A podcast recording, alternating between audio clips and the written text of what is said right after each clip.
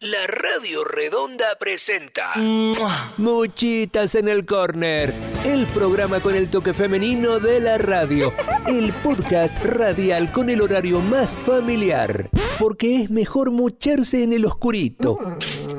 Por primera vez en la historia juntos, el Omoto Meneses y el Quique Vivanco. Muchitas en el Corner.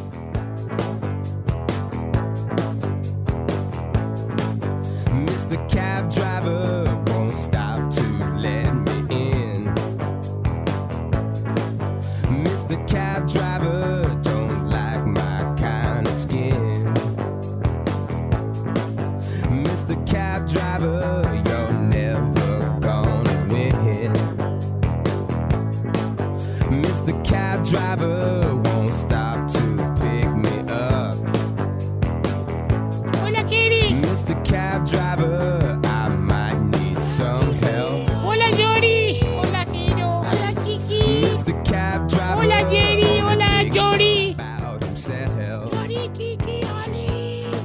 Hola, Jerry. Hola, Yori.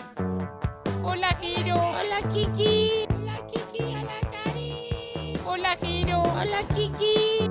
Hola, Jerry. Hola, Yori. Hola, Giro. Hola, Kiki. Oye, esa nueva producción espectacular, eh, esa es la que íbamos a estrenar este miércoles, pero que finalmente no será. lamentablemente este anunciar a todo el público presente que lamentablemente se les ocurrió poner fútbol el miércoles y nos joden el estreno.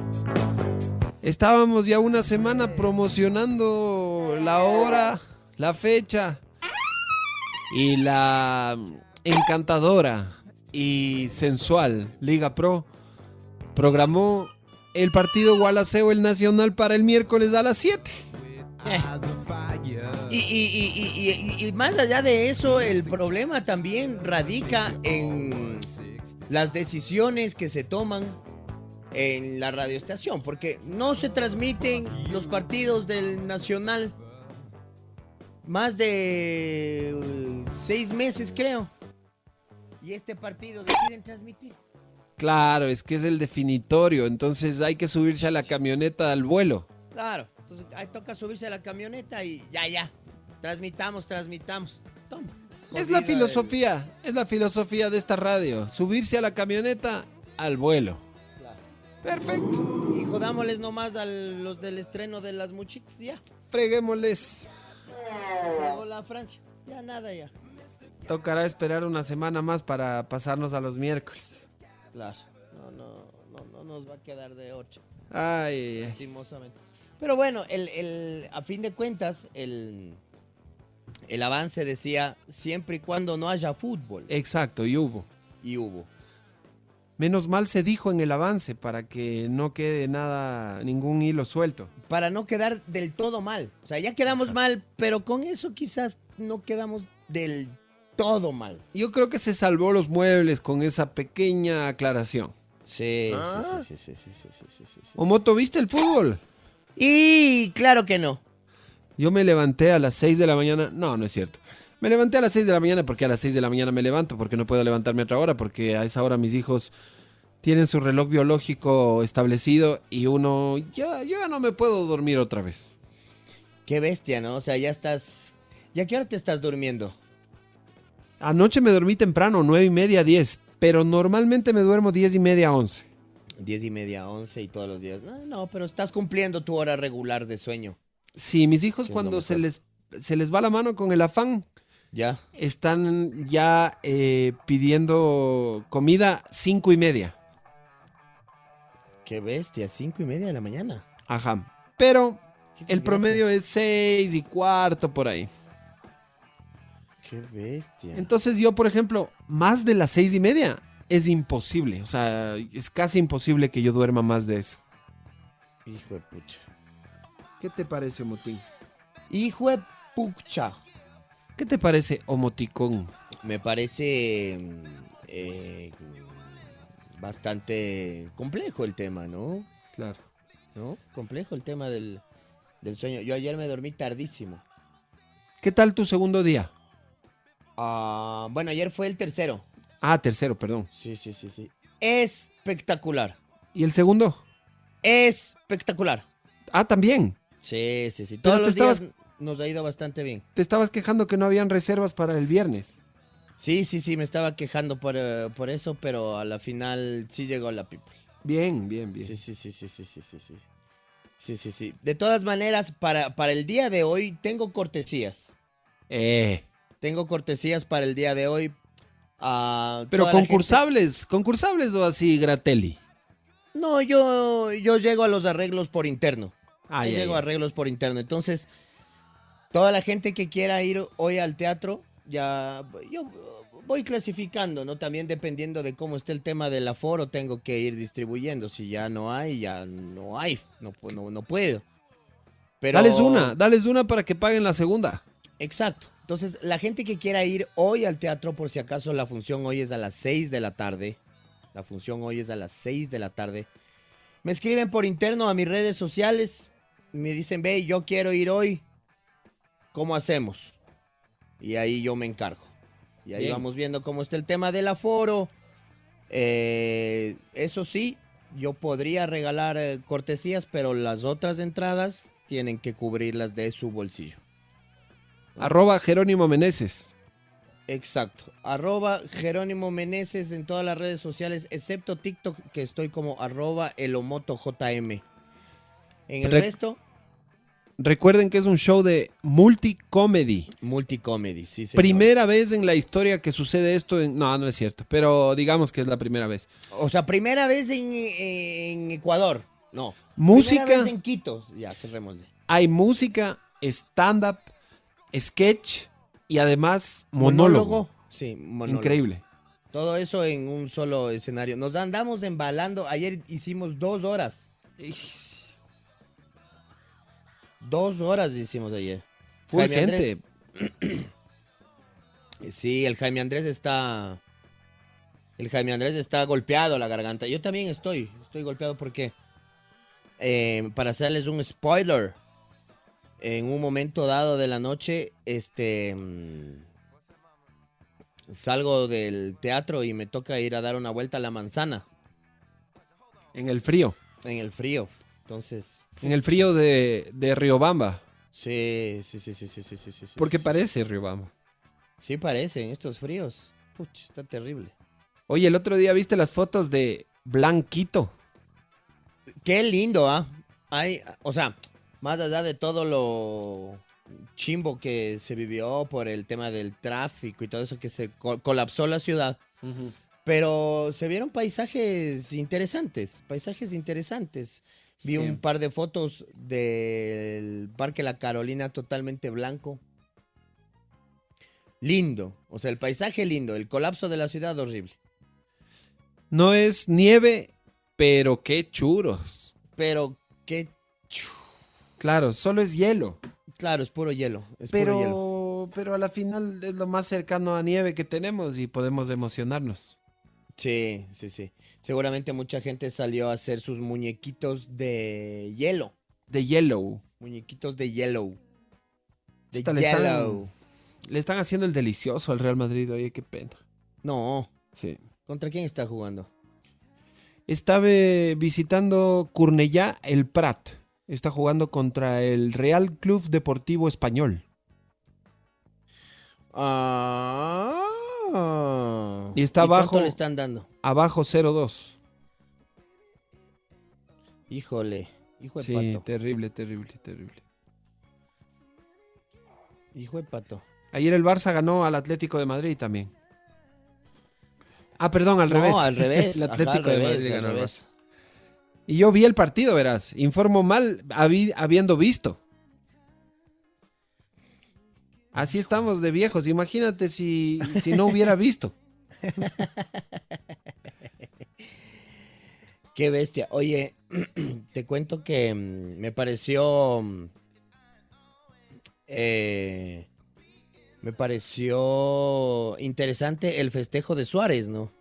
No, si te puedo decir hasta los goles. El primero Lemar, el segundo Luis Suárez, que sacó el teléfono para devolverle la llamada a Kuman. Claro, llámame, cual- cualquier cosa me llamas, le dijo, ¿no? Claro, dicen que más o menos un minuto duró la llamada telefónica por la que Suárez se enteró que ya no estaba en los planes del Barça y que Kuman le decía que no contaba con él. Hijo de pucha, se portó así- bien al queso. Sí. Y así se dio la... Poco delicado, ¿no? Sí, sí, sí, sí, sí, sí. Poco... Muy poco cordial para un jugador que, como todos vimos, dejó en el Barça la vida. Pero bueno. Pero ahí está ya. Por eso es curioso lo que pasa con Suárez ayer, porque festeja el gol.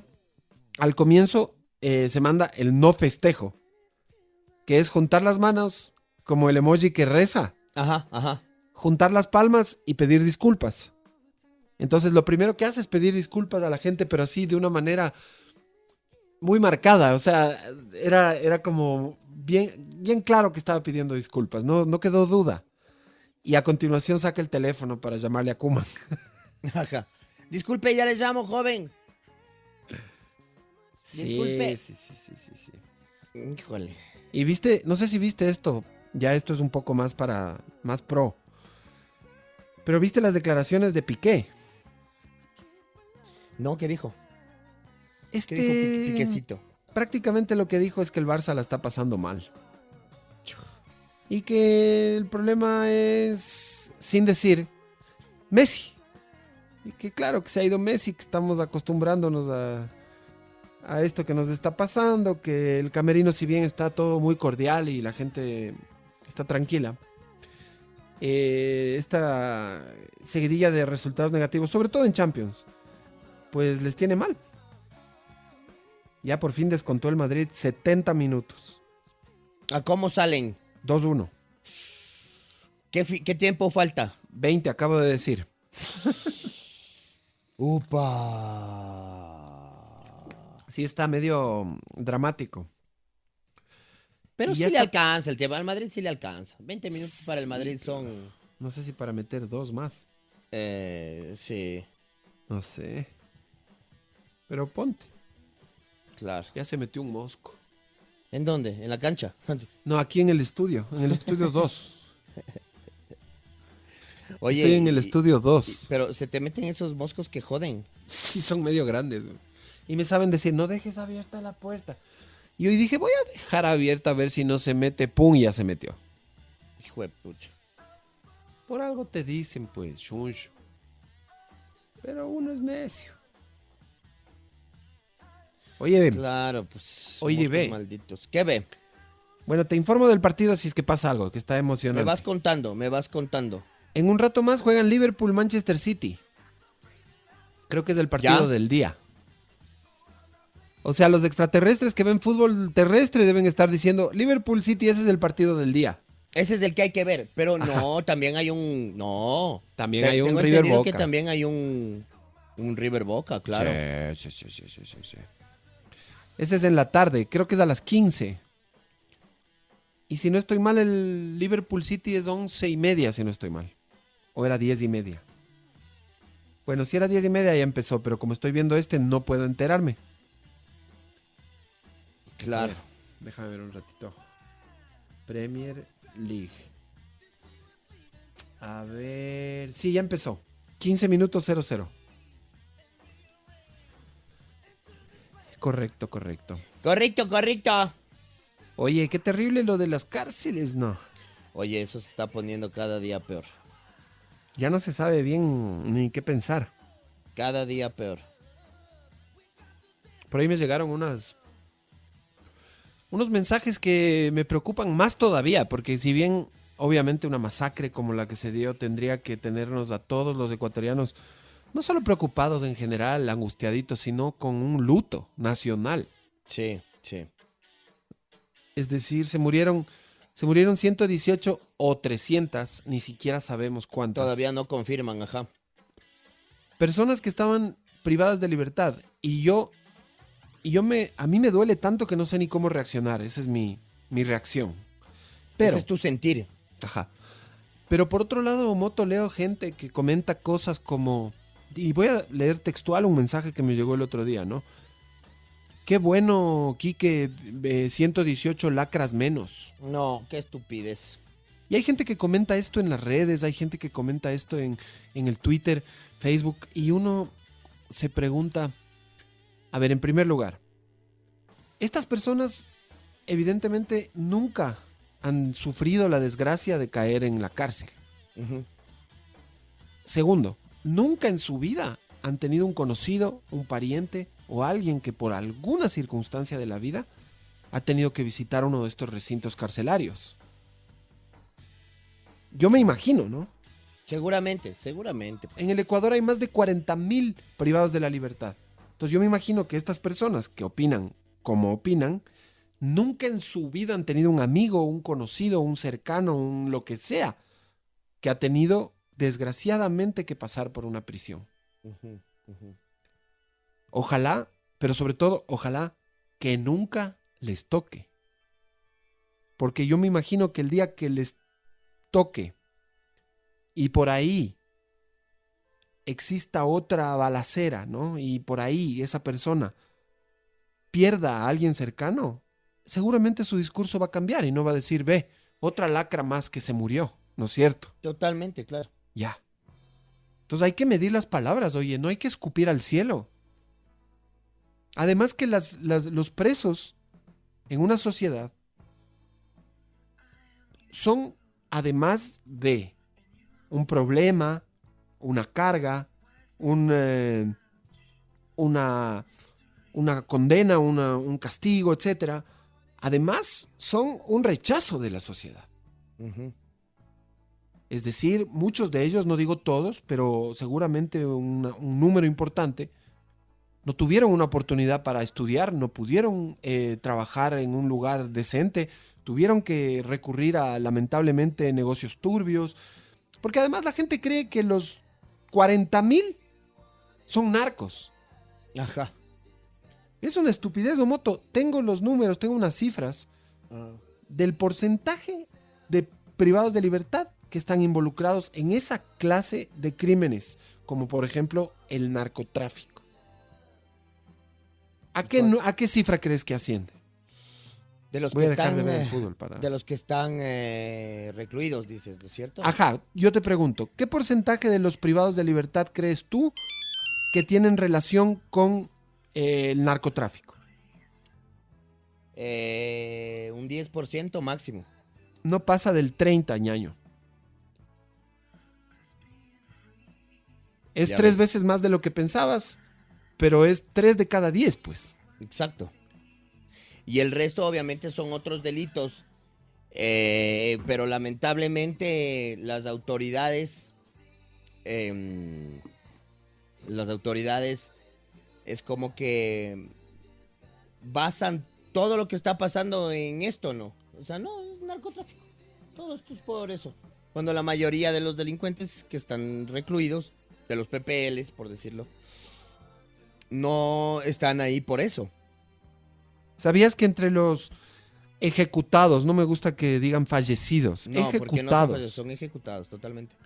entre los ejecutados hay personas que estaban ahí por juicios de alimentos o moto? ¿Qué tal que el día de mañana a usted le sucede la desgracia que se divorcia, su esposa le pone un juicio y resulta que usted no puede pagar al día y la, la señora le tiene cogido el diente y quiere simplemente hacerle pasar un susto y le manda a detener, le llevan a la cárcel, hay una matanza y le matan? Qué terrible. Qué ¿Usted terrible. cree que es para decir qué bueno que se hayan ido esas lacras? Tomemos conciencia, vea, yo por lo menos elimino del Facebook a toda la gente que salga con esa clase de comentarios y, y cancelo de mi vida a los que piensen así. Porque sí, la balacera, la matanza, tiene que ver mucho con el crimen organizado. Ok, eso nadie está negando, pero no podemos alegrarnos de la muerte de nadie. No, no, no, no, no. Llegar a ese punto ya como sociedad es, es mm, patológico. Qué terrible. Qué mal estaremos para que tengamos que alegrarnos de la muerte. Y, y, y, por poco, y festejarla. Sí, prácticamente. Y por poco y festejarla es... No, O moto. Es, es inaudito. Imagínate que de los presos que hay en este país, 35% están con prisión preventiva.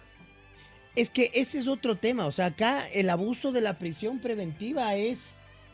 O sea, acá se le da prisión preventiva a todo el mundo. todo el mundo. 35% de los presos están en prisión por si acaso.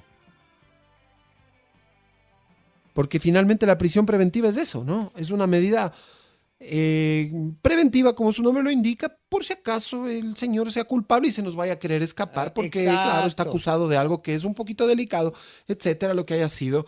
Pero es preventivo, sigue siendo preventivo. Y como dice. Lomoto, abusamos.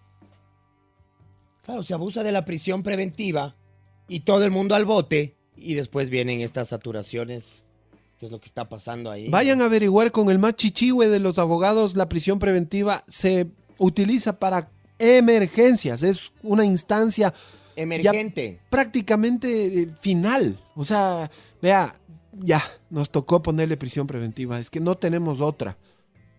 No, aquí es prisión preventiva como canguil, Qué terrible. 35% moto. No, no, es un, es un absurdo. Y claro, hay un hacinamiento en las cárceles, por supuesto.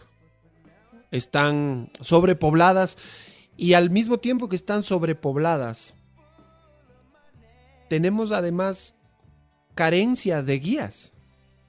Estaba escuchando que de acuerdo a las eh, a esta declaratoria de los derechos humanos, en teoría debería existir un guardia penitenciario por cada PPL. Exacto, y no solo que estamos eh, en contra, o sea, no solo que tenemos muy pocos guías penitenciarios, sino que tenemos demasiados PPLs. Así Es decir, es decir, está desproporcionado de los dos lados, porque las cárceles tienen una capacidad. Esa capacidad está desbordada. Y los guías penitenciarios tienen un número, como dijo el Omoto, por cada número de PPLs, y eso ni siquiera lo completamos. Y para colmo, los guías penitenciarios están, en muchos casos, mal formados. Es decir, es gente que no tiene la preparación para el oficio. Mal pagados. Es decir, que estos personajes el día de mañana viene alguien y le dice, vea, colítame a meter un arma y una droga, por, eh, te doy una comisión. Por supuesto que sucumben. Por supuesto. La- el, el sistema carcelario debería tener guías penitenciarios perfectamente bien satisfechas sus necesidades. Un buen sueldo, porque si no, se corrompen y ya está. El sistema carcelario no funciona. Oye, pero lo más grave que me ha llegado la información. Y esto es muy delicado y lo voy a decir con todo el tino del caso, pero me llegó información de que de que no solo se trata de eso ya lo dijimos, pero no, no solo se trata de las bandas, no solo se trata del control del poder, no solo se trata de que el puerto de Manta, que México y Colombia, que los narcos, no. No solo se trata de aquello, Claro. sino que también sabes de qué se trata. Se trata de que no sé si te acuerdas esta serie mexicana que se llamaba El Dandy.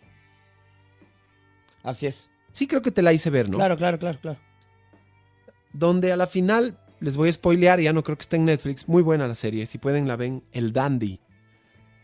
Esta serie es larga, ¿no? Es como formato telenovela en cuestión duración, pero en esta serie lo que pasa es que el principal, y no digo que sea el caso del Ecuador, ojo, pero el, el principal de uno de los entes de control, de uno de los, digamos, más altos mandos del gobierno de ese país.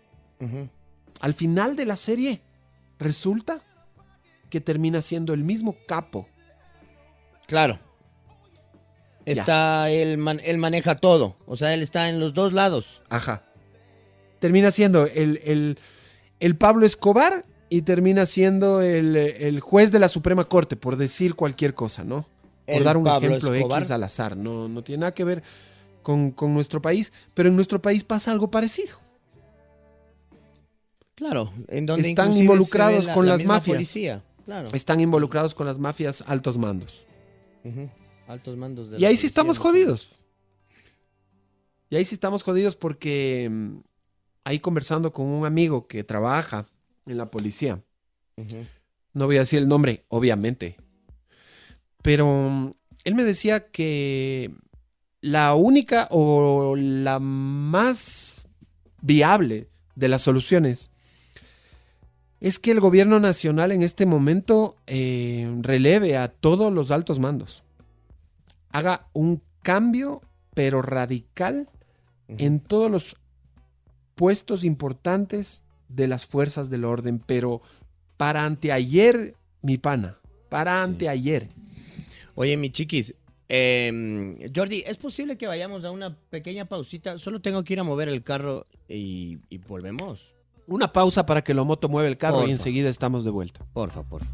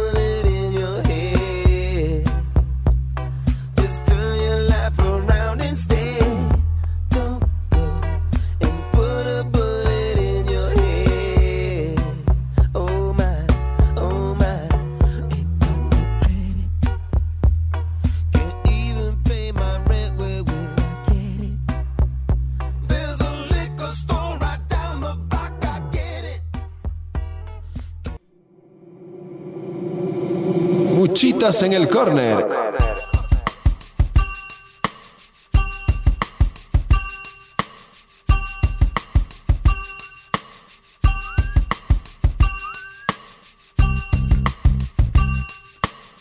Drama total en el estadio del Español. 2 a 1 gana el, el conjunto local. El Madrid pierde otra vez. Pero estaba maldiciendo el VAR.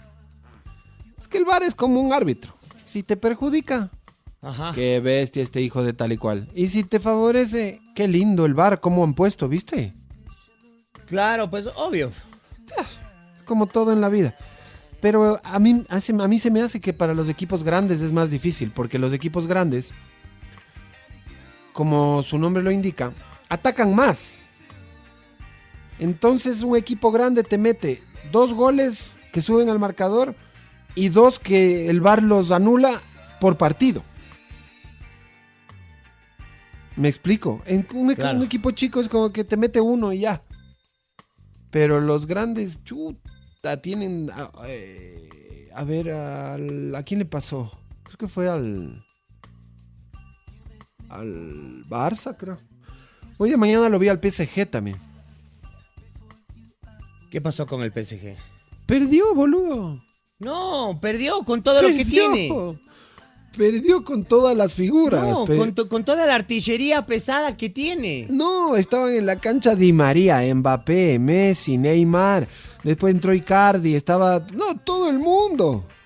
No digas. Y perdió 2 a 0 con el Reims. ¿Y cuál es el ra- ¿Y ese de dónde asoma? El O sea, con- Stade Rennais. O sea, con cualquiera parecido perdió. Es un equipo que nunca en su historia ha ganado Nada. eh, la liga francesa. Tiene unas copas de Francia, pero no la liga, nunca la ha ganado. Ya, ya. No confundir con el Stade de Reims. Este es el Stade Rennais. Que en realidad el nombre que usan para referirse a este equipo es Rennes. ¿Ok? en francés sería algo como Reims. Pero no confundir con el Stade de Reims, que es un equipo que sí jugó finales de Champions, todo. A ver, déjame ver. Trophée de Champion. Ajá, aquí tiene una segunda división. Eh, tiene una Copa de la Liga, un subcampeonato. Copa de Francia, se ha ganado tres veces la Copa de Francia. Oye, me acaba de llegar el mensaje más ñoño que me ha llegado en la historia. A ver. Un SMS, dice verás. Un SMS a mi negrita bella en su cumpleaños aquí en Misaguayí de parte de su negro bello. ¿Qué? Hello Kitty. Que le mande más- un algodón de azúcar rosado mejor. Lo más hello quitiñesco. Que le mande un, un osito de peluche blanco con un corazón rojo aquí en el pecho y que se encienda. El, el corazón con luces. Bestia. ¡Qué peste! Pero en fin. No, bien está, bien está. Bien está la. Así que perdió el PSG ñoñería. 2-0, Moto. Juepucha. Tremendo, pues. Juepucha. Pierde el PSG, pierde el Real Madrid, pierde el Barcelona. Ya mejor llévanos, Diosito. Por favor. Ajá. Por favor. Ocho partidos invictos llevaba en, en la Liga 1. En el Championnat. Que le decían. Le, No le sé si todavía- championnat. Ajá, no sé si todavía le dicen así, pero. Ahora Le creo que es. League, League 1, creo que es ahora. League 1. Ajá. Y tenía ocho partidos invicto y ahorita ya se mandó la perdida. Y el Madrid que no puede con el español, estoy viendo Liverpool City 0-0, 33 minutos. No sé si tuviste la oportunidad. Yo vi solo el final de 9 de octubre Independiente del Valle. A la aja, loco. Le Claro. ganó pues el 9. Estaban 0-0 casi hasta el último suspiro y le dieron un penal al Super 9. Y Bolundrunguru le votó ganando al IDB. No digas. A ratos parece que el IDB ya te asegura la etapa, ya, ya está ahí, Ajá. ya sacó diferencia y ¡pum! Y de repente se cae de, 9. que- y de repente se cae de cara. Sí. Claro, se va de cabeza. Sí, hombre. Claro, claro. Ya le anuló el VAR. Lo que decía del VAR era porque el Madrid anotó uno, pero el VAR dijo no. Claro. Ahí está el bar. Sí. Qué desgracia de VAR. Qué desgracia. Si escuchan de fondo un mosco. Oye, qué feos son estos moscos desgraciados cuando se meten así, estos gordotes. Aquí en mi casa saben meter unos que encima saben pasar haciéndote el pelo cuando estás acostado. Pasan por ahí. Malditos desgraciados. Le, le paso la máquina joven. Sí. Sí, es terrible estos moscos, ¿no? Han vuelto a este país invivible. Malditos moscos. Oye, claro, me están haciendo acuerdo de esta serie. Hemos conversado de esta serie, la hemos visto, es excelente. Es dura, cruda, pero, pero es excelente. Esta del marginal. ¿no? Que le hemos conversado y que un poco asemeja mucho lo que está pasando. Esa es la peor cárcel que he visto en mi vida. La cárcel del marginal.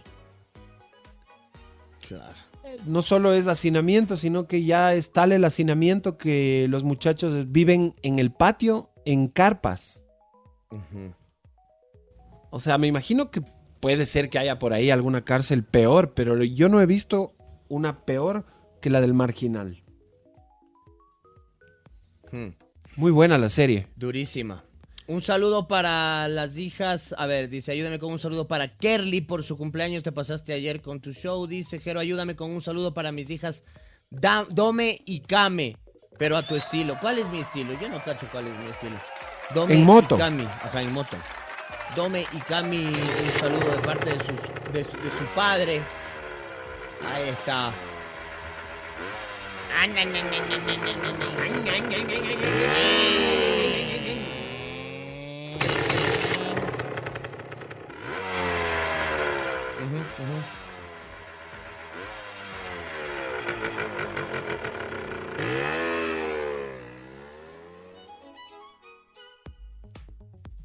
Sí, sí, sí, sí, sí, sí, sí. Bueno. Bueno. Se acabó el fútbol. Ya vámonos a las casas. Qué desgracia, loco. ya se acabó el del Madrid. Sí, perdió. No manches. A ver, te leo. Verás, para retomar el tema de las cárceles, solamente te leo lo que publica un abogado conocido en su cuenta de Twitter. Dice que la cárcel ecuatoriana no es refugio de violadores ni de criminales. Y él da estas cifras. 29% están por drogas. De ese 29%, es decir, el 29 convertido en 100, Ajá. el 40 son jóvenes, microtraficantes y consumidores. Lo cual, a mi modo de ver, es un absurdo. Sobre todo en el caso de los consumidores, ¿no? Los microtraficantes, obviamente, eh, tienen que ser recluidos y lógicamente son una amenaza para nuestra juventud. Pero mm, no está llena la cárcel de narcotraficantes. Son micro. Claro, claro, exacto. Ya. Los verdaderos narcos No. seguro no están ni aquí. No. Ellos viven en Sinaloa, en Medellín. Dice, 26% delitos contra propiedad. Es decir, se robaron algo, una casa, un auto, etc. 15% delitos sexuales. 13% son por juicio de alimentos. 12 delitos contra personas. Y 5 delincuencia organizada. Pero es insólito que a esto tengas que también analizar que de este 100%, 35 es prisión preventiva. Es increíble, ¿no? Y el Papa Francisco también ya se manifestó, ¿viste? ¿Qué dijo? La cuenta oficial del Sumo Pontífice en Twitter señala, me ha entristecido mucho lo sucedido los días pasados en la cárcel de Guayaquil, en Ecuador. Dios nos ayude. Ayúdame a analizar esto, ¿ya? A ver.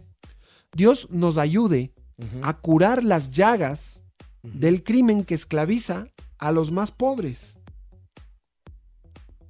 Ya. Claro. Ya más o menos sí entiendo. Y ayude a cuantos trabajan cada día para hacer más humana la vida en las cárceles. O sea, lo que reconoce Francisco es que, de hecho, una de las principales razones por las que una persona termina en prisión es la pobreza, pues. Después, no es que asesinó, no es que robó una casa, no es que eh, asaltó a un restaurante. Sí, todo eso también hay que tomarlo en cuenta, por supuesto, pero la pobreza. La pobreza, ñaño, para analizar el problema de las cárceles es transversal. A ver, vamos a ver mensajes que me han escrito. A ver qué dice. Me han escrito. Golazo de Benzema. Le anularon. Otra vez va a pasar con el Madrid y Messi perdió. Sí. Buen día aquí, qué buen programa. Porfa, hablen algo de Guillermo. De Guillermo Lazo, dices. Debe ser, debe ser. A mí, a mí me parece terrible lo que le pasó al presidente de la República esta semana. Venía de unos tres primeros meses. Pero parecía que venía embalado, ¿no? Pa- parecía Claro. el, el, el Deportivo Quito de Marcheta, parecía. Parecía Lewis Hamilton en recta y, y sin nadie al lado. Y, yéndose solito a la playa. Ajá, estaba como Lewis Hamilton en una recta en la vía Esmeraldas eh, de noche y sin, sin un auto. Claro, y sin un auto y con, un, y con una carretera de 5 kilómetros de ancho. Y cinco carriles, claro, por lo menos. sea, claro. Cinco kilómetros de ancho. Ya. Pero claro, ¿qué le pasó esta semana? Le pasaron dos cosas muy delicadas. La peor masacre de la historia de las cárceles del Ecuador. Así solo sean los 118 ya es la peor. Claro. Si son 300 puede estar entre las tres peores, incluso medalla de plata. Las dos peores de la historia de Latinoamérica. Entonces, por un lado está eso. Y por otro, claro, la ley de creando un- oportunidades que la Asamblea decidió devolver porque consideraron que no cumplía con los requerimientos técnicos. Ahora, yo sí quisiera que el presidente de la República tome decisiones drásticas en el tema carcelario. Yo aspiro que sean decisiones completamente drásticas. Vamos a ver. O cambiamos esa historia o esto va a seguir. Y mira lo que decía hoy un abogado en la mañana, le escuché, me decía, oye, digo, decía en, un medio de comunicación. Decía estas pandillas, estas, estas mafias, estos grupos de poder internos en la cárcel, después salen y reproducen lo que pasa en las cárceles de afuera. Y no solo eso, sino que las pandillas, o como quieran llamarles, estos grupos delictivos, después, con este tipo de enfrentamientos tan sanguinarios, se despedazan. Es decir, eh, si eran, digamos, me invento, seis los grupos eh, delincuenciales, después terminan siendo 30. ¿Me explico? Se parten, se separan y, y eso, eso suele pasar. Eh, hoy veía este documental de un motín en el 93. Historia de rehenes, dice. En Brasil. Mm. En Brasil también hay lo de Carandirú. Claro, claro, Carandirú.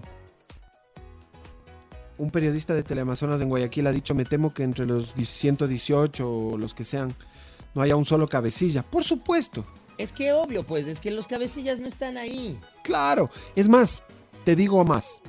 Los cabecillas son los que manejan esta clase de operaciones. Son organizadas por ellos. ¿Cómo se van a meter ellos ahí a que los maten? No, pues. Ellos están controlando todo desde afuera. No necesariamente desde afuera de la cárcel, pero desde afuera de la masacre. Ya que hablaron de las cárceles, ¿por qué no hablan de ciudad gótica? No entendí. Esta, esta dicen que sí. Luis Miguel sabe decir que Ciudad Ah. Gótica esta. Yo tenía una duda. ¿Cómo es que tenemos.? Ah, no entiendo eso. Ay, ay, ay. Ya entendí. Déjame ver qué más me escriben. ¿Qué más dice la people? Eh, buenos días, por favor hablen de la foto de Loquito en la que está posando como... Ah, sí, ¿viste? No, vi una foto que estaba caminando con una chica de la mano. Mira el último tweet de Lucho Valdeón. Sale en una cama botado en un desnudo artístico. A ver, qué estúpido. Pero no clasifica ni semi-desnudo. Es un desnudo artístico. Porque si te fijas, fíjate en la foto imagen que vamos a analizar desde la óptica de curadores de arte que no poseemos. Eh, fíjate que está desnudo de la punta del pie hasta A la, coronilla. punta de la cabeza, claro. Vamos a la pausa. Eso para mí es un desnudo. eh, eh, ¿Cómo se dice? No es un semidesnudo. No, no, no, no. Es un desnudo completo, pero es artístico porque no se, no se ve la película El Hoyo eh, ni otra parte. Bueno, igual se la bajaban de Twitter si es que era el caso. Creo yo. Dice que el presidente esta semana perdió la mm, credibilidad que tenía. No sé si tan así, pero es una semana durísima para el capital político de la, del gobierno. Y claro, la noticia que nos llega es que van a contratar influencers. Ah, Así, claro que va a pagar eh, a ni sé cuántos influencers eh, locales y nacionales, escuché yo. Ajá. Seguramente que sí. Sí, sí, sí, sí, sí, sí, sí, sí. Ojalá me llame a mí, a mí me encantaría, yo sí le apoyo, Vamos pero le cobraría un montón de plata, pero... Hay un millón de dólares, Moto. Ya, pues entonces, eh, señor Guillín, yo estoy listo y dispuesto a ayudarle. Cáigase con ese billete. Ahora, yo te digo algo. ¿No será que alguno de estos influencers, tanto los de afuera como los de acá, van a decir, van a pensar dos veces y van a, después de lo de las cárceles, sobre todo, vamos a apoyar en serio a este gobierno en este momento? O sea, yo te juro, yo, amigo, que por plata habrá mucha gente que esté dispuesta. Y no solo por plata, también habrá mucha gente que por convicción lo haga. Mira, porque hay responsabilidad de muchos lados en, en la catástrofe nacional que se vivió en días pasados y que creo que todavía hay secuelas y ojalá se pueda controlar. Pero hasta hace 48 horas el propio presidente de la República decía que lamentablemente, aunque él quisiera que fuera distinto, todavía no tienen el control. Se siguen escuchando disparos, se sigue viendo gente en los techos. se- a- ayer hubo un incendio. ¿Qué hay detrás de un incendio en una penitenciaría después de una masacre? Es- no, exacto. No te da hasta para pensar pendejadas. Exacto. Dices, no estarán desapareciendo por ahí ciertas, lo digo entre comillas, y se escuche feo, evidencias. Evidencias, por supuesto, pueden estar tranquilamente incinerando para que eh, aquí no ha pasado nada. Y eh, suena totalmente eh, tétrico, no sé, este, como quieran llamarlo, parece película de terror. Pero ¿qué más puedes pensar? De pronto un incendio. El caso es que, claro, puede ser parte del mismo motín, pero también se da para malas interpretaciones. Ahora, ¿qué influencer va a querer? Porque de hecho, eh, quizás el gobierno actual recién está cumpliendo un poco más de cuatro meses en el poder. Entonces uno dice, no, pues dales chance, loco, acaban de llegar. Sí, pero acaban de llegar y mira lo que les pasó. Acaban de llegar y mira lo que les pasó. Y mira que cambiaron al del SNAI eh, un día antes de la masacre. Ujú. No es que lo sacaron un día después por, por inepto o porque no leyó las señales o porque no se supo dar cuenta de lo que podía pasar. No, lo sacan un día antes. Que es más sospechoso Más todavía. sospechoso todavía, claro. Claro, yo aplaudiría al gobierno si el día de mañana dicen, bueno, catástrofe nacional, declaro tres días de luto y voy a sacar a todos los altos mandos de policía, Fuerzas Armadas, SNAI, eh, todo, todo, cambio de seguridad, cambio interior, todos los ministerios involucrados se me van. Me- me- en este rato me dejan su renuncia en mi escritorio. Eso sería una cosa, pero no. Aquí se cambiaron puestos justo antes de... Exacto, ¿qué fue? Uno, dos días antes, ¿no? El día anterior, Omoto, el día anterior. Qué bestia. Claro, y, y sorprendentemente cambian, cambian de, de autoridades, de todo lo que sea, el día anterior. Y pum. Claro, y esto no es irse, y esto no es irse contra lazo o algo, pero yo creo que está en tu descripción de trabajo. O sea, tú eres el presidente, Exacto. tú tenías que ver si las cárceles están bien cuidadas, si están bien eh, manejadas, organizadas, distribuidos los, los presos, si hay hacinamientos, y, y ya empezar a organizarte. Cuatro meses ya es un tiempo prudente, pues. Totalmente. Totalmente. Pero no- Y, ade- y además, y, y hay otra cosa, chiquis. Y es que el tema de las cárceles, ojo, porque tú por último, por último, yo sé que no sería excusa, pero por último, si eso te pasó a ti, dices, bueno, ya, ahorita me pasa, reaccionemos. Pero es un tema que viene desde el gobierno anterior que ya debía ser tratado desde el gobierno anterior, pues. O tú Claro. ya sabías que te estabas enfrentando a eso y que es uno de los Sí. temas en los que tenías que trabajar con urgencia. Totalmente, porque ya hubo la matanza en febrero, murieron 80. Así es. 80. Entonces, no es que te cogieron con los calzones de abajo, como se dice vulgarmente. Esto De es la nada. Que ya se sabía. Sabíamos todos que teníamos, que tenemos un gran problema en las cárceles que hay que resolver. ¿Y dónde está la inteligencia? Exacto. ¿Dónde Esta está la inteligencia? Que, que- que entiendo yo la desarmaron, ¿no? No, porque de pronto sí están bien eh, comedidos y bien eh, eh, asuntados para que la posta se meta a las cárceles y haga sus reportajes ahí desde adentro con casco increíble, donde, donde está el drama, donde... Eso sí pudiste hacer, pero no pudiste prevenir nada. Así es. ¿En serio me dices? Y lo que acabas de decir es verdad, ¿no? Yo no, o sea, más allá de, más allá de estos eh, análisis que he visto en la posta, ¿no? Estos análisis muy de, muy de trabajo de oficina, muy de trabajo de oficina, todo bien. Pero digo, y no es por nada, pero se fueron a hacer una investigación en Bélgica. ¿No pueden hacer lo mismo aquí en las cárceles? Y es la historia de toda la vida, Moto. No estamos para prevenir, estamos para lamentar. O sea, venimos ya cuando los muertos están apilados, ya cuando las familias están devastadas. Hay un padre que perdió tres de cuatro hijos y dice, Así por es. Dios, no dejen que me maten a mi cuarto hijo, porque los cuatro presos.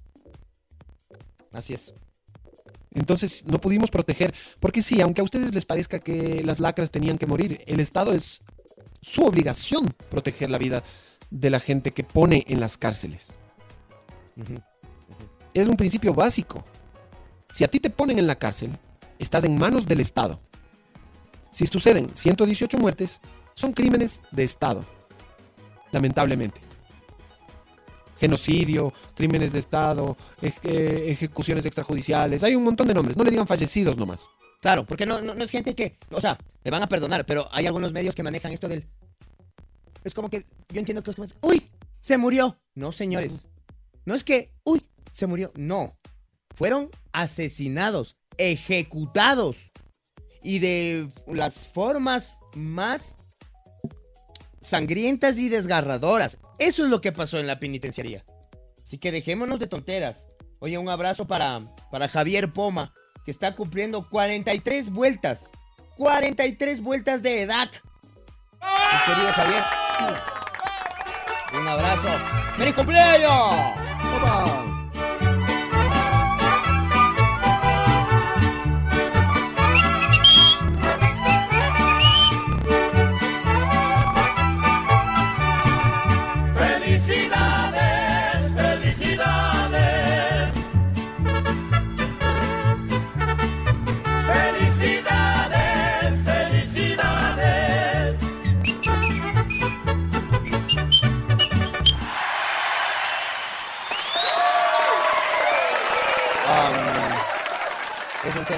es un tema durísimo, durísimo esto que se vive en las cárceles. eh,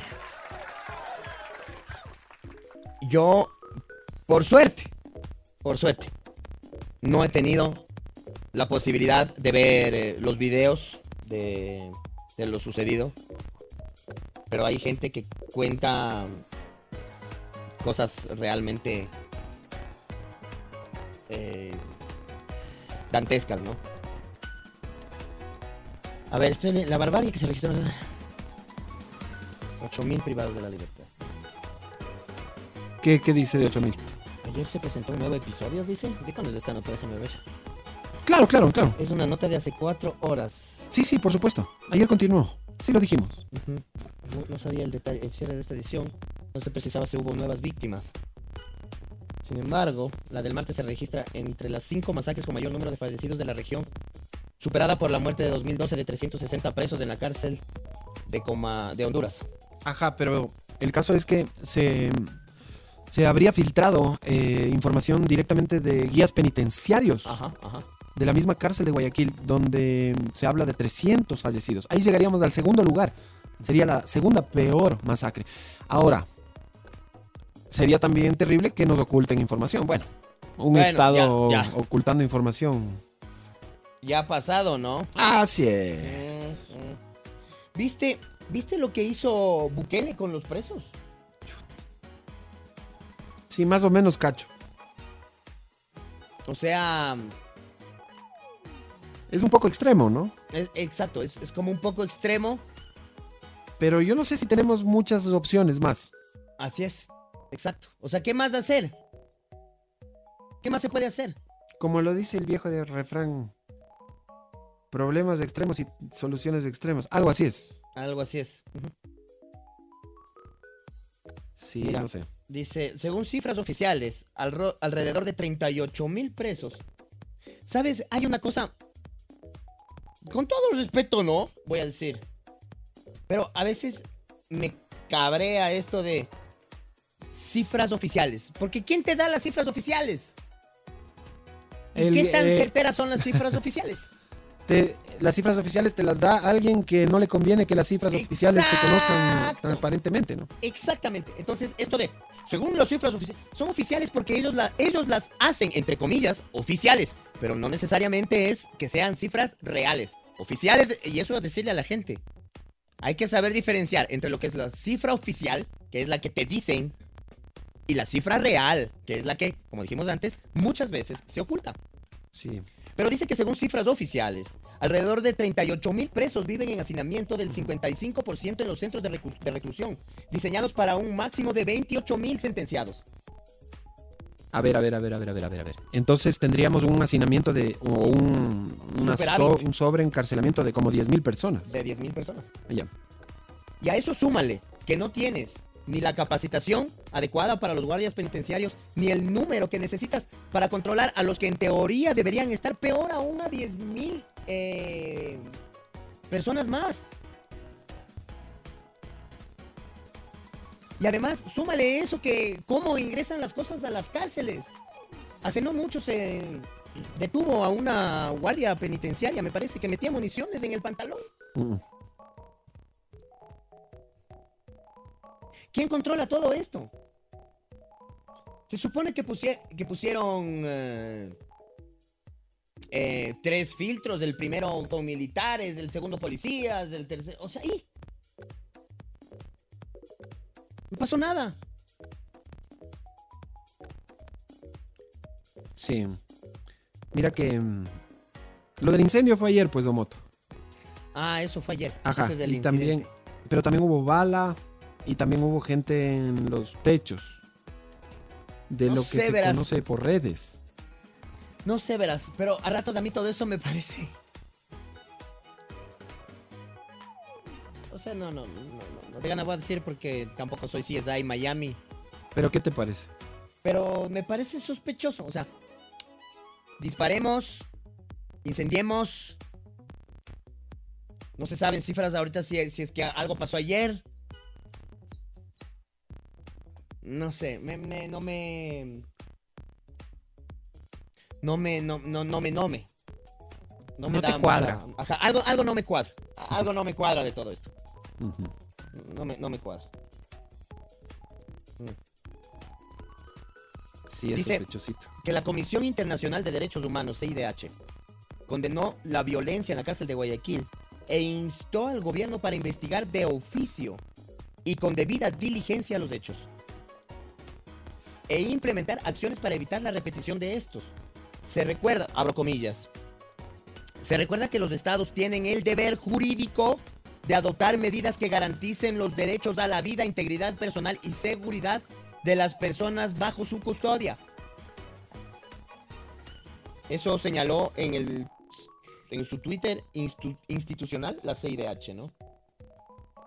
Y hubieron unas declaraciones No sé si de he la visto uno. ministra Alexandra Vela, ¿viste? Ella que dijo que no era. No, no, es- no es de eso. Ah, que no es potestad de ellos. Eso no es mi potestad. Ajá. Eso es del SNAI. ¿Qué SNAI? Si ese SNAI no sirve para nada. Y también hubo un, no sé si fue un ministro o un representante del gobierno que dijo algo como que... A ver, ¿qué fue lo que dijo? ¿Qué fue tan grave o más grave que lo que dijo la ministra Vela? Dijo que... que era... Puta, se me fue. Ya voy a acordar. ¡Puta! Fuctas. ¡Puta madre! Ya me voy a acordar. Pero era así también grave, grave. Cualquier A veces yo digo, Sí. ser un poquito más cautos, ¿no? Para ese tipo de declaraciones. O sea, bájenle. Bájele, güey, bájele. Claro, no, nosotros no tenemos ninguna responsabilidad. Ah, qué chévere era que avisen. Claro. Era que antes para estar preparados. No. Para hablar con eh, la patrulla canina. Qué bestia. Qué, qué terrible. Qué terrible. Qué terrible situación. Sí, oye, sí. Y claro, ¿no? Ahora se habla de que somos este, esta famosa teoría de que somos país bisagra. ¿Bisagra o...? Así le dicen. Bisagra. Ah, País bisagra por donde atraviesa el 37.5% de la producción cocalera de Colombia. Imagínate. Pero estaba viendo unas cifras increíbles de moto de cómo los precios suben. O sea, por, por ejemplo, en el caso de Perú, un kilo de clorhidrato de cocaine Cocaine. sale de allá. No voy a dar las cifras exactas porque no las tengo, pero más o menos un aproximado de lo que oí. 1800. Llega al Ecuador, ya cuesta 2800. Llega a Europa, cuesta 50 mil. Claro. Juepucha.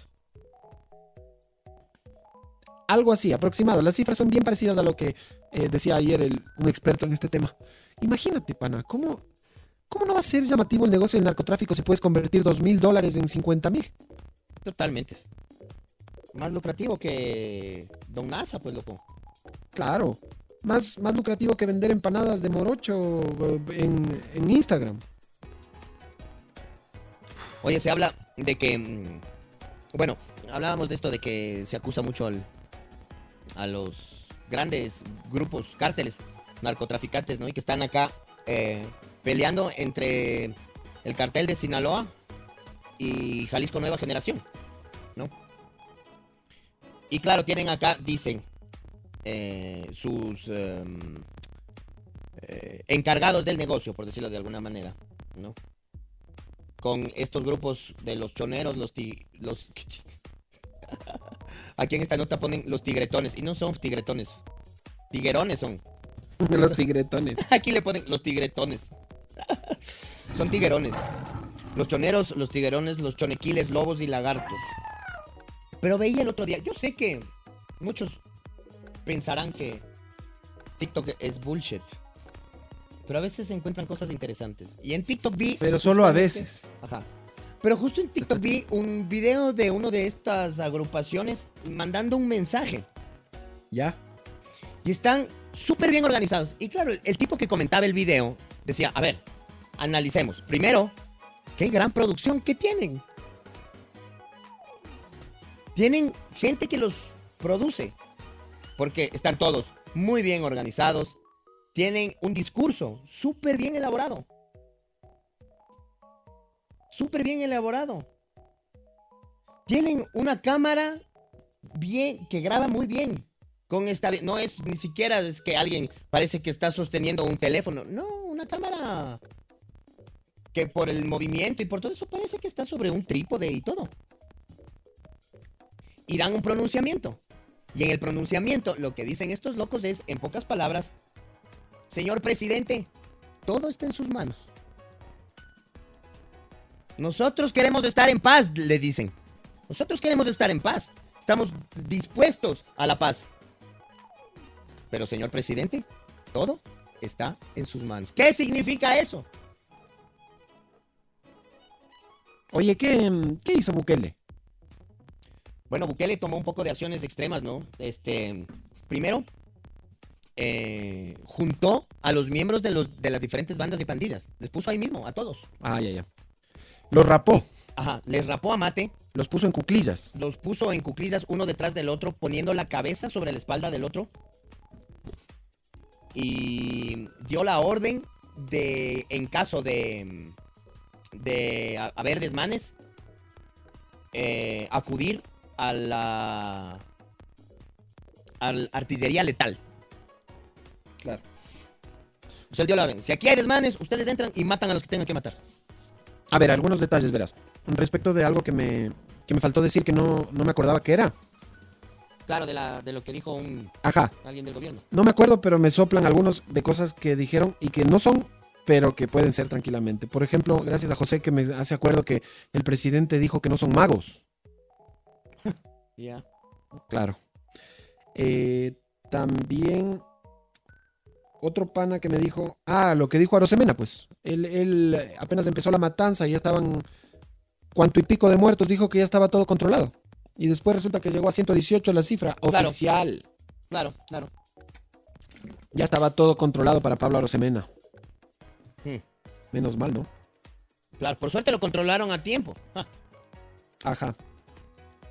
¿Qué más? Por acá también me escribe alguien. Ah, mira vos. Bueno. Un tema muy delicado. Quisiéramos no tener que toparlo. Pero cómo no. Dice que la música de fondo está horrible, dice B. Ponte algo acorde al. Yo le mandé una lista de Lenny Kravitz. Y puso tres y ya se olvidó. Qué bestia. Ya le mando Oye, más música. Ya le Un mando saludo más para mi pana Fabricio, que nos está escuchando también. Fabricio Carrillo, te mando un abrazo, mi brother. Siempre pendiente. Este. Em, la cosa está realmente compleja con todo este tema. Muy compleja. Muy compleja. Y hay Sí, otra cosa, sí, sí, y hay otra cosa, chiquis, que. No sé cuál, cuál, es- cuál es el, el- el criterio. Ah, otra cosa que faltó decir. Que ayer también se escaparon cuatro de la cárcel del Inca. Ah, pucha. ¿Sí sabías? No, o sea, están aquí sí. Sí, ya, ya parece que atraparon a tres, pero hicieron un hueco en la pared y se escaparon. Qué bonito, carajo. Ahora quieren dar eh, también eh, amnistía, están hablando de... Como a dos mil presos se les va a dar se les va a dar la libertad. Claro, decíamos que eran personas que o tienen ya tercera edad o que están con alguna situación de salud o que simplemente ya la justicia no, no ha aplicado, digamos, las medidas apropiadas con ellos. Eh, sí, creo que eso, eso es un buen comienzo, la verdad. Y también se habla de la extradición, Moto. Ajá. De ajá. mandar a sus países de origen a los presos extranjeros. Yo creo Creí que... que eran como 84 los que hay esa, con esa posibilidad. Eh, yo creo que esto no se soluciona, esto no se soluciona ni con un decreto de emergencia. Que por Justo eso te iba a decir, justo eso te iba a decir, justo eso ¿te te iba a acuerdas? decir.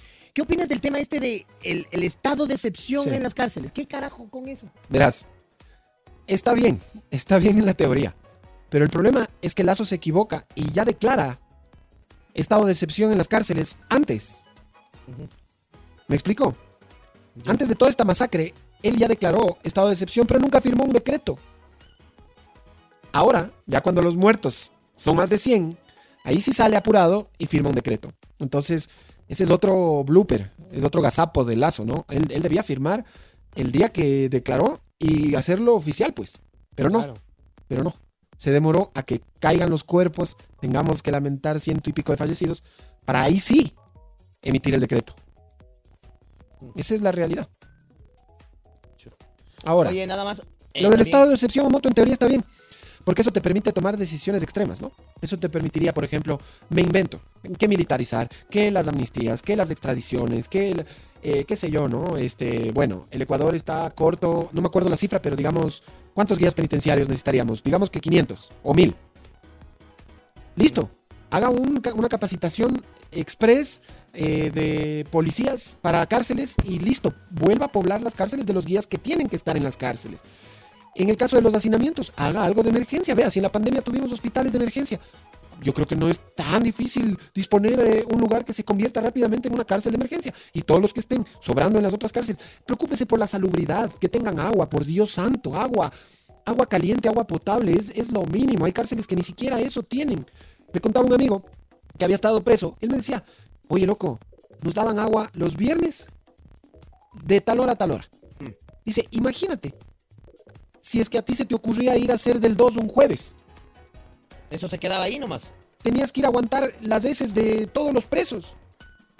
Qué terrible. Imagínate esa insalubridad. No, esas... O sea, parta- partamos con, con- con- con tratar al menos de convertir esto en, en verdaderos centros de rehabilitación social, pues. Bueno, pero es que antes de, los, de la rehabilitación, que está perfecto, ese debería ser el objetivo y estoy totalmente de acuerdo, deberían primero respetarse los más mínimos derechos humanos. Que la comida sea decente, que exista agua potable, que por lo menos no tengan que dormir cinco en, un- en una cabina telefónica. Lo mínimo, lo mínimo. Oye, antes de irnos a la pausa que me está pidiendo Jordi, me están preguntando cómo llegar a los helados de Yoa. En el Parque Central de Yoa, en el Parque Central de Yoa, en el lado derecho del parque, ahí están los heladitos de, de Marcelo. Pueden Dale. ir allá. Quiero hacer un pequeño anuncio. Estoy sold out para esta noche. No. Sold, sold out. Sold out. Bien, Omoto, esa es. Más, más sin embargo, quiero, quiero. Acepta reservas para el próximo jueves. Para el, exacto, y justo a eso quería llegar. Yo sé que, sobre todo la gente que escucha la radio redonda, es muy gente que está, es gente que está muy metida en el tema del fútbol. Y el próximo jueves juega la selección. Es del mismo día. Veamos a qué hora juega. A las 7.30 juega. ¿Y la hora? La hora del show es a las 8 y media. Ah, entonces en pleno partido de Ecuador. En pleno partido de Ecuador vamos a estar en show. Y si estás lleno ese día, ahí sí me hago tu manager. Ya. Entonces, quiero demostrar, quiero demostrarle a la gente. Porque vean, déjenme decirles, la selección va a jugar toda la vida. La selección va a jugar toda la vida. Pero no contra el mismo rival esta fecha, pues, o sea, es- este partido es único. Sí, este partido, pero es un partido contra Bolivia. Por favor, no nos metamos con Bolivia. O sea, si, me- si me dices por último, ve, vamos a jugar contra Brasil, contra Argentina. Yo no tengo nada contra Bolivia. Es un partido contra Bolivia, se juega en Guayaquil. Puedes ver Lindo. el reprise del partido, pero no vas a poder ver el reprise del show. O sea, el show puedes ir a ver el viernes igual. No, porque ningún show es igual. No, lo único que te quiero decir es que es duro competir contra el fútbol. Durísimo, va a ser durísimo. Y ahí es cuando quiero ver a la gente que se hace llamar, sí, yo te escucho siempre, sí, yo ni sé qué, sí, yo te apoyo, sí. Vayan, vayan, demostremos que también hay, que no solo de fútbol vive este país. También hay otras opciones. Demuéstrale a tu pareja, llévale a tu pareja y dile, ve, yo dejo de ver el fútbol por traerte al teatro, para que te rías un rato, para que disfrutemos nosotros juntos, tengamos nuestro espacio. Este es un llamado a la conciencia. Vayan a la casa Toledo. No sabes qué tienes que, a dónde tienes que apuntar, Moto. ¿A dónde? Al público, que es un gran público, que no le gusta el fútbol. Exacto, exacto, eso, eso también decía. Claro, si no te tranquilo. gusta el fútbol, hay un montón de otras opciones que puedes hacer. El día jueves es un gran día para salir en pareja, para salir con los panas. Se van a divertir, se van a divertir. Y además, ¿quién te garantiza? Ah, eh, eh, con esta, con, con- con este les frío. ¿qué te garantiza que vas a salir feliz del fútbol? ¿Ah? ¿Qué pasa si la, si la selección empata o peor aún, qué pasa si la selección pierde? ¿Y qué pasa si te vas a ver tu obra y te peleas con tu pareja y sales triste? Muy difícil, muy difícil. O sea, al menos yo sí puedo garantizar que te va... Ya, si tú te peleas con tu pareja, esa es otra cosa. Pero yo sí te puedo garantizar que en el show te vas a divertir. Eso sí te lo puedo garantizar. Vayan, vayan al teatro el jueves.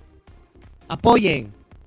Cambiemos ese chip del fútbol, de solo fútbol, solo fútbol. A nosotros, acá, a- a- sobre todo, por Me ejemplo... parece que estás el- hablando mal del fútbol en una No. radio de fútbol. no, no, yo no estoy hablando mal del fútbol en lo absoluto. Pero mira, en el, en, en el propio, pro- por ejemplo, este programa, este programa tiene el éxito que tiene, porque al menos es un respiro de, de la cantidad de porque también hablamos de fútbol, sí.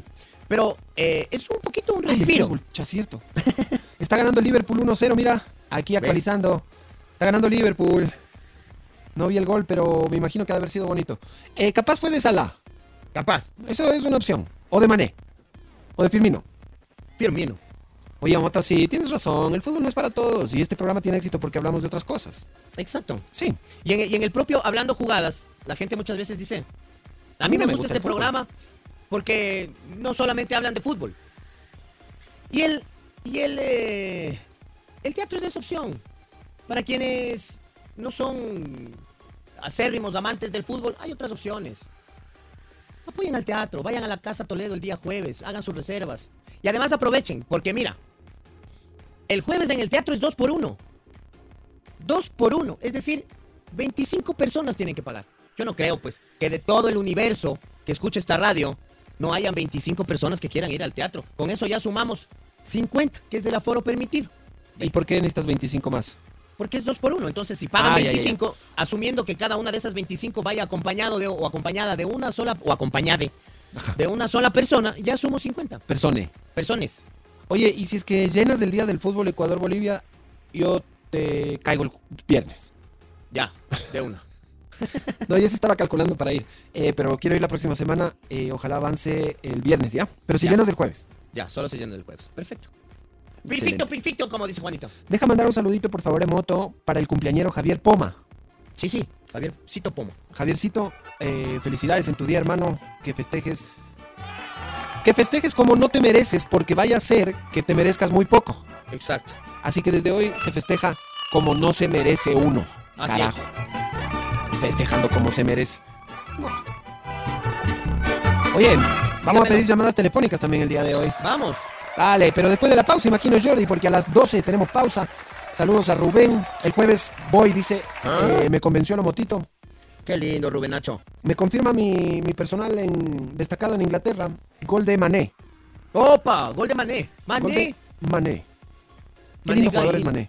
¿Te acuerdas, ¿Te acuerdas de este nombre? A ver si te acuerdas de este nombre. A ver. Mané Gaíno. Ah, eso es, es Saudade de Deus. É, perfeito! No creo que Ciu- sea así. Ciudade de Deus. Ciudad de Deus. Ah, ¿Cómo se llamaban? Eh, chico. Buscapé. Buscapé. É, Buscapé. Gol del City. Gol de City. Lo empata el City por izquierda. Gran definición de este Crunch. muchacho que apenas acaban de abrazarle. Voy a leer cómo se llama. Para poder verle la espalda. Jaja. Espérate que le están abrazando un montón de personas. Está bien cotizado. Se lleva las manos a la cara. Ah, pensé que estaba llorando, ha estado riéndose. 68 minutos, 69 ya. El Liverpool y el City a unos en, eh, en el Anfield Road. Yeah. Yeah, baby. Un abrazo para Paul Navarrete que está escuchando, que anda por Quito, dice. Mi querido Paul. Bien. Así que Qué bien le pegó, bestia. le pegó con. O sea, le pegó- Curazao. Le pegó de una forma tal que fue como que el balón dijo, chuta, yo no me quiero ir para allá, pero igual ya me toca. Pero igual O sea, ya, ya me mandó para allá. Ajá, le cambió el destino de la pelota que le venía un pase largo y le clavó al otro lado increíblemente con una presión espectacular, sobre todo visto en cámara lenta. Tú sabes que en cámara lenta todo se ve más sexy. Así que lo empata el City al goles de Foden y había anotado Mané 1-1. Mané Gaíno. Oye, este, veamos, veamos qué más encuentro acá en los, en los misceláneos. En los misceláneos. Ah, no. Dice- es una locura, dice. Guillermo Almada explotó y criticó la decisión de Gustavo Alfaro. ¿De qué ve? Guillermo Almada. Ajá, leamos, a- déjame abrir la nota a ver qué dice. Almada, ¿dónde anda dirigiendo? A ver, hasta donde yo me acuerdo dirigía en México, en Santos, puede ser. Puede ser. Ya, Déjame y en Santos hay jugadores ecuatorianos. Entonces me imagino que tiene que ver con la convocatoria de algún ecuatoriano que juega en Santos. A ver, déjame ver. Dice, la lista de convocados de la selección ecuatoriana para la de eliminatorias se dio a conocer el viernes y tuvo una gran sorpresa de que Jeremy Sarmiento fue convocado. Ay, ay, ay, este jugador. Él está en el Brighton de la Premier. Dice, Gustavo Alfaro está en busca de un jugador que se haga cargo del extremo izquierdo y para eso convocó a este joven de 19 años. Así es. Brighton, eh, perdón, Sarmiento nació en Madrid. Mm, Ajá, los papás son ecuatorianos y jugó en una juvenil de Inglaterra. Pero, según eso dijo no el papá, importa, ¿no? según dijo el papá, si es que no fue un torneo oficial, creo que no. No estoy seguro. A ver, UEFA, sí jugó un torneo UEFA, pero menores de 17. Tal vez eso no importa porque, según se supo el papá, había dicho que él quiere jugar por Ecuador. Así es. Pero quiero ver por qué estalló el... Eso parece clickbait, Tomoto. Aquí dice, aquí, aquí dice, aquí dice. A ver, abro comillas, no supongo que esto es lo que dijo. Almada dice, no entiendo, es una locura. Por más que quiero a la selección de Ecuador, él está recién en rodaje. Va a tener tres partidos en una semana y el entrenador lo quisiera tener más fuerte para noviembre y no en octubre, que lamentablemente no está preparado. Bueno, vamos a rogar a Dios que no se lesione, declaró Almada. Solo le faltó decir, vamos a rogar a, a rogar a Dios que no juegue. Ajá. Y sí, confirmado, ha sido técnico del Santos. Sí. Eh, ¿Quiénes son más tiempo amigos? ¿El Omoto y eh, yo o el Yalal y el Rodrigo? Nosotros, porque el Yalal y el Rodrigo se conocen en la universidad. Ajá. Nosotros, nos provenimos del el colegio. Ajá. Ganamos, ganamos. Lero, lero. Acá me dicen que Almada reclama por la convocatoria de Ayrton, que no está listo. Ajá, eso, de Ayrton. Por eso dice. Para esa posición también convocó a Ayrton Preciado, Preciado, futbolista del Santos Laguna, que se perdió la última serie de partidos de eliminatorias por una lesión. Preciado recién está recuperando el ritmo futbolístico al jugar con la sub-20 del equipo, pero Alfaro decidió incluirlo en la lista de convocados. Es, es por eso que está despotricando Almada. Mira vos, ¿no? No entiendo, entonces se queja de que no es, no es momento de convocar a Jeremy o de que de gana le llaman a Ayrton, o de las dos. Eh, Yo creo que es de las dos. Sí, parece. Yo creo que es de las dos. Déjalo que Jeremy se foguee, por algo juega en Inglaterra. Claro. Déjalo. Si es de jugar un ratito, seguro que es un talentosísimo y de gana nos estamos perdiendo. Totalmente. Ah, Totalmente. sí, sí lo conozco, lo conozco a Kaiki. Hay un Kaiki ahí talentoso Sí, que lo ha comprado sí, el City. Gracias a mi pana que me escribe. Eh, por Ayrton dice a Sarmiento ni nos nombró Almada, dice aquí ve. ¿Qué es esto? ¿Por qué se llama? Estoy a veces buscando notas, pero son más pendejas. Cosas que son normales en Rusia, pero no en nuestro país. Cualquier cosa. A ver, muerto exministro francés Bernard Tapie. eh, falleció, Falleció. falleció. Sí, sí supe lo de Bernard Tapie. Era conocido también por otros temas. Déjame ver por qué. Empresario político. Yo no sé si estuvo vinculado al dice exdiputado. Controvertido. Ah, sí, claro. Fue presidente del Olympique de Marsella. Mm. Y estoy seguro que fue el, el del lío cuando el Olympique tuvo que devolver una Champions. Devolvería una Champions del Olympique. No digas. Eh, sí, me parece que el Olympique gana y después le obligan a... O sea, no le dejan participar en las eh, competiciones posteriores como campeón de Champions. Verás, aquí está. Internacionales. Ganó la Liga de Campeones 92-93. Eh, de hecho, en la final derrotó al Milan 1-0 con gol de Basil Bolí. Pero no sé si esa Champions le impugnaron. A ver, dice, fue condenado por corrupción como presidente del Olympique con motivo de un partido del Campeonato de Francia, donde varios jugadores fueron sobornados. Este caso supuso la degradación del Olympique a la segunda división, además de su descalificación de la Supercopa de Europa 93, cediendo el cupo al subcampeón de la Champions, el Milan. Es decir, no creo que le quitaron la Champions, pero no pudo participar en la Supercopa como campeón, sino que participó el subcampeón. Gol de Liverpool. Liverpoolito. Mané, digo Salah, perdón. Qué buenos nombres en el Liverpool, ¿no? Mané, Salah. El primero fue de, de, de Mané. Lo empotó Foden. Estoy hablando medio mal. Casi lo empotó. Y ahora anota Mohamed Salah, el egipcio. Ese es otro personaje. 2-1 está Liverpool arriba, 76 minutos. Está bueno el partido. Es que no podría ser tan malo un Liverpool City. Ni por más que quieran. Ni así se pongan de acuerdo, vean, juguemos mal. Claro. Haga- ha- hagamos todo por perder. Ajá, me confirman que puede ser que haya sido clickbait lo de Jeremy Sarmiento. Para ver en Qatar. Aquí tengo otro cumpleañitos. Espérate un segundo. Alguien me escribió pidiéndome un saludo de cumpleaños. Pero me dijo que no era hoy, sino que era mañana. O Ah, sea, sí. ¿cómo? Aquí está, que me pide Carlos Eduardo que le salude. Porque su cumpleaños es mañana. Que quiere una canción de Enrique Bumburi. Ah, caramba. Lady Blue. Linda canción. En todo caso. Y hay un nuevo escándalo de empresas offshore. No, aquí. Eh, en Panamá, en realidad. O sea, entiendo que... A ver, espérate. Déjame me informo bien porque es algo nuevo. Se llama Los Papeles de Pandora. En este caso.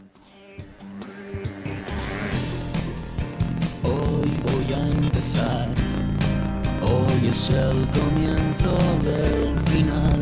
El cocodrilo astronauta soy en órbita lunar. Y ahora todo es mejor. La lluvia de asteroides ya pasó. No fue para tanto y desde aquí. todo es insignificante, nada es tan preocupante y el espacio es un lugar tan vacío sé que Lady, Lady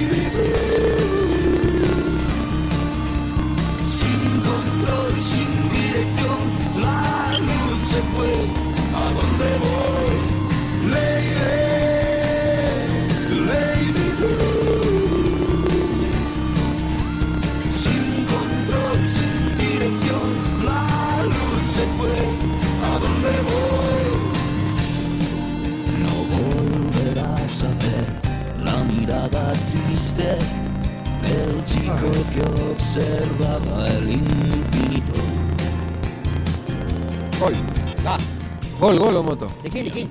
Lo empata al 80 Kevin De Bruyne. Bien. Un golazo soberbio, 2 a 2.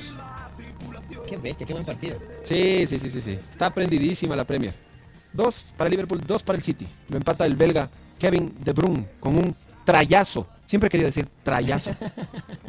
Con un trayazo desde el borde del área. ¿Qué es exactamente un trayazo? Momento cultural. Ajá. A ver. Trayazo, según yo se escribe con doble L y Z.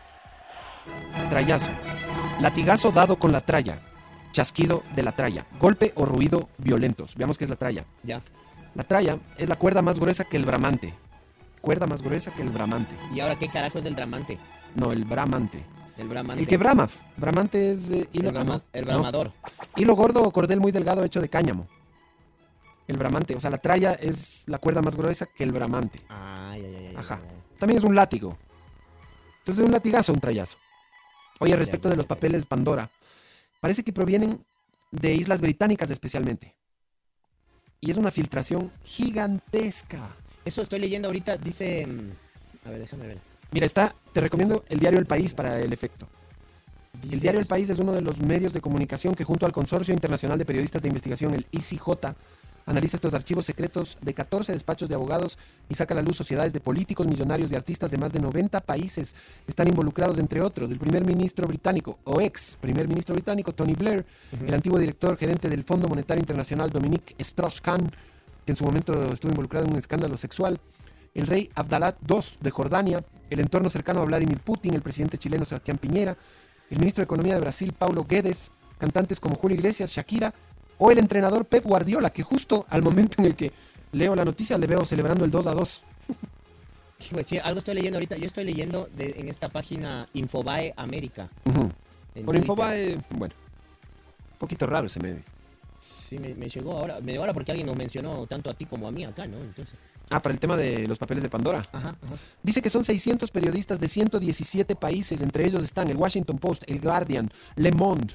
Esta red ha contrastado una filtración de 11,9 millones de archivos de 14 despachos especializados en operaciones en paraísos fiscales. El resultado revela el uso masivo por parte de los personajes públicos de fideicomisos, sociedades interpuestas y archivos mercantiles opacos en sitios como las Islas Vírgenes Británicas para escapar del escrutinio público. Tremendo, tremendo.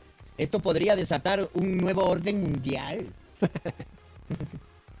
o sea, claro, ahí están los duros, parece, ¿no? O De todo lado. sí. Ujú. Pero a algunos ni les importa que les saquen ahí. Difícil. Ahí estoy leyendo la primera entrega del diario El País. Claro, después de 2016 y los papeles de Panamá, esta es la más grande filtración de documentos. Información. Ajá, y de información. Negocios en paraísos de estar fiscales. ahí metido. Y claro, dicen que, estoy leyendo que por ejemplo Julio Iglesias utilizó eso para blindar sus millones por su negocio inmobiliario. Mm. Ahí hay otras noticias un poco turras. Está lindo el fútbol, ¿eh? Está bueno. Sí, se están yendo ya al, al minuto 90, 88 con 30, dos para Liverpool, dos para el City. Qué O bueno. moto, eh, ah, Jordi, tienes unos eh, como pisadores de muchitas. Hay uno de televisión, le puedes poner si es que le tienes a la mano. Si no tienes, dime no. Y si le tienes, ponle, ponle, ponle. Ponle para ver qué pasa. ¿Para qué mucharse en el cine? Si se pueden muchar escuchando muchitas en el corner. ¿Eh? Belleza.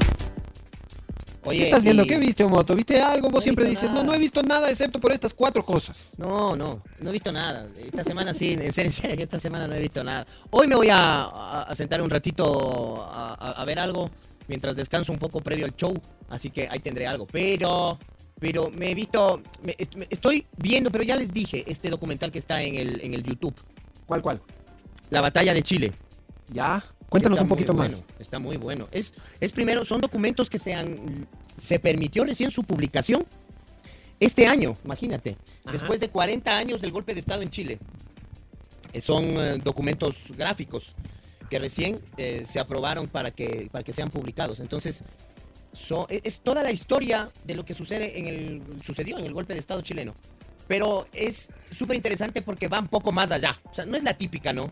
O sea, no, no- no es el típico documental que empieza desde el, el- desde el bombardeo al- al- al- a la moneda y la muerte de Allende Ajá. sino que es, eh, por ejemplo, el primer capítulo son como cuatro horas, verás, de documental, es largo. ¿Ya? Entonces, el primer capítulo de una hora y pico te explica todos los antecedentes, todo lo que pasó antes. Entonces, por ejemplo, cómo empezaron la- los altos eh, o los grandes empresarios chilenos a, manipular, no solo los empresarios, empresarios y políticos, empezaron a manipular, por ejemplo, a los estudiantes, a, cierto grupo de estudiantes de la Universidad Católica de Chile, como empezaron a manipular a la gente que trabajaba en las minas de cobre. Eh, cómo empezaron a ocultar el tema de los productos, ¿no? A desabastecer a Chile. Entonces, y, todo, y de todo eso le iban culpando al gobierno, ¿no? Entonces iban generando un rechazo. De hecho, en este... Hay una, hay, hay una escena famosísima, famosísima. chiquis, Repíteme el título, por favor. La batalla de Chile. Ya. Seguramente tú has de haber visto esta famosa imagen, que es de una señora que sale diciendo algo así como, que se vayan todos estos comunistas culiados, que no los queremos en Chile, que se vayan de aquí todos estos comunistas culiados. Es una escena media famosa. Eh, Esta, esta Me suena, me suena.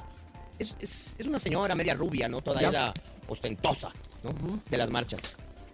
Una chilena de bien. Es una chilena de bien, exacto. Oye, y es increíble porque en todo este primer capítulo al menos se habla del plebiscito. De este Ajá. plebiscito que hubo... Claro, cuando eh, Pinochet dijo, a ver, ¿quieren que siga o quieren que me vaya? No, lo de antes, antes, antes del, de, de Pinochet fue esto. Antes del sí o no. Ah, ya, ya. Previo a Pinochet. Ajá. En la Ah, época- durante Allende. Durante Allende, ajá. Un plebiscito, justo este plebiscito para los escaños en el Congreso. ¿Ok? Entonces, justo en este plebiscito es cuando sale esta señora. ¡Que se vayan estos comunistas, culiao! ya. Y esa imagen se hizo famosa por... Esa imagen se hace famosa por, en, en otros varios documentales. Ajá. que habían salido, pero nunca se extrajo el documento completo. Entonces, estas son imágenes de muchos, muchas de las imágenes son de Canal 13. Y es una locura porque estos locos, estos reporteros, todo esto en blanco y negro, ¿no? Se meten a las casas de la gente, loco. O como que vayan ahorita a tu casa, ¿no? Te golpean la puerta. ¿Cómo está ahí, chique? ¿Cómo ha pasado? Estamos haciendo una encuesta. ¿Nos permiten entrar? Claro, pueden entrar. Entonces entran los manes del canal a las casas y, preguntan a la gente, ¿qué opinas del plebiscito? ¿Estás a favor? ¿Estás en contra? ¿Crees que van a ganar los comunistas? ¿O crees que van a perder los comunistas y va a ganar la derecha? No, sí, yo y, y los manes desde las casas, ¿no? Y la gente festa. Y claro, eh, te muestra algo muy parecido a lo que sucedió acá en elecciones anteriores que ya te daban por, por ganado eh, a, a cierto grupo político, a cierto presidente, ya anunciaron, ¿no? ¡Eh, ya ganó! Ah, en el 17, claro, Coavisa lo dio como presidente, dijo. Exacto. Claro. exacto, ya. Entonces pasa algo muy parecido, imagínate, ¿no? Estas estrategias que se siguen manteniendo. Y dan como ganadores a la gente de la derecha, a los diputados por la, por la derecha. Ajá. Y cuando acaban el conteo final, la- los comunistas, culiao, la izquierda arrasa en el Congreso. O sea, pucha, ganan todo. Y obviamente se ratifica el apoyo del pueblo a Allende. ¿Y qué porcentaje de comunistas culiados llegaron al Congreso, weón? Uh, la- como el 70%. Hijo de... Se arrasaron.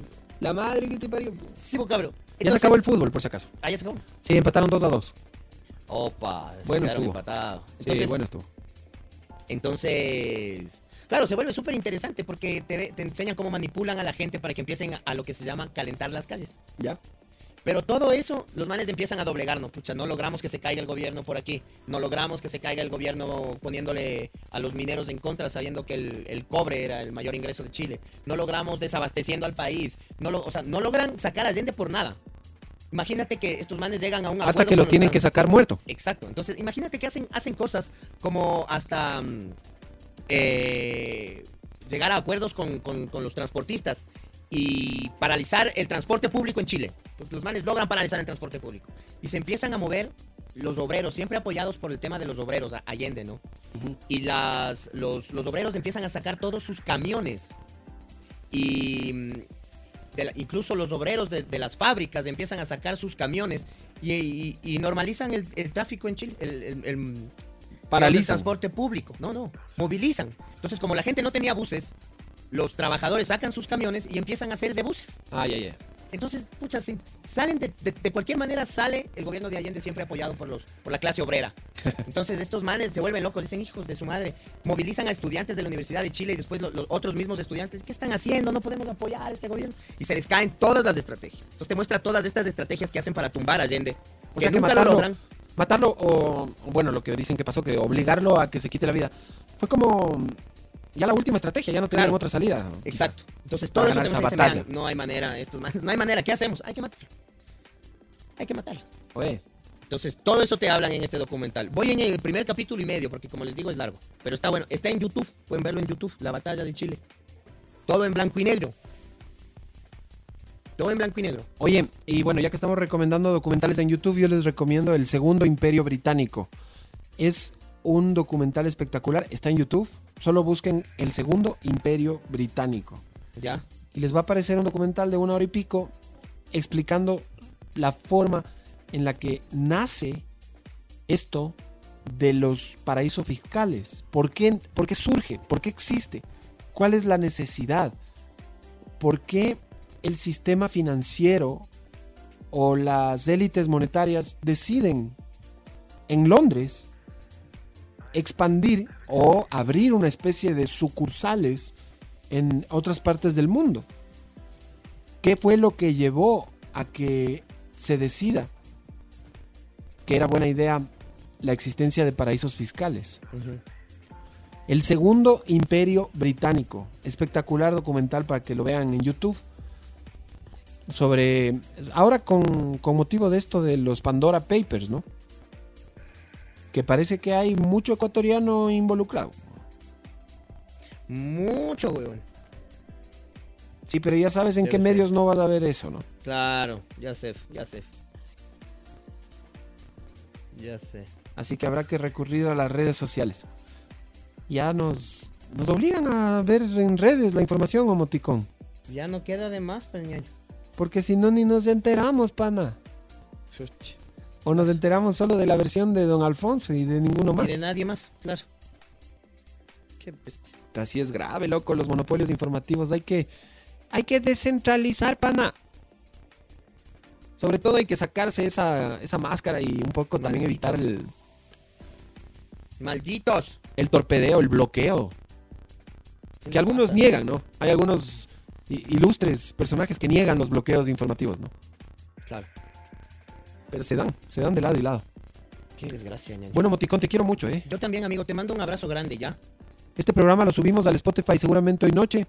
Y volvemos el próximo domingo porque este miércoles Se la cayó. Liga, la Liga Pro nos puso el pie. Sí, nos puso el pie. Pero volveremos el próximo domingo. Y de ahí sí, los miércoles. Dios Así es. Yo salgo al Ecuador. Yo sale al Ecuador. Vayan nomás ahí por la sombrita y sean eh, muy felices dentro de lo posible. Bendición. Bendición, Motito. Bendición, amigo. Cuídense. Chao. Yori. Chao, Yori. Chao, Kiki. Chao, Jerry. Chao, Yori. Chao, Gino. Chao, Kiki. Take a stand. Brothers and sisters, join hands. We got to let love. Sing it, y'all, just nice.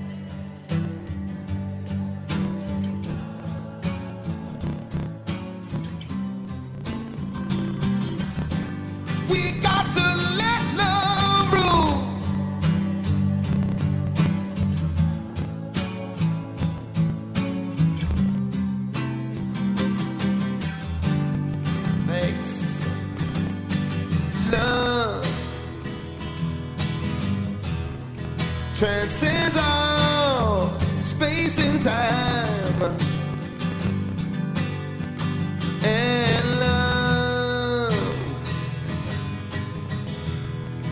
Can make a little child smile. Can't you see? Can't you see? This won't go wrong.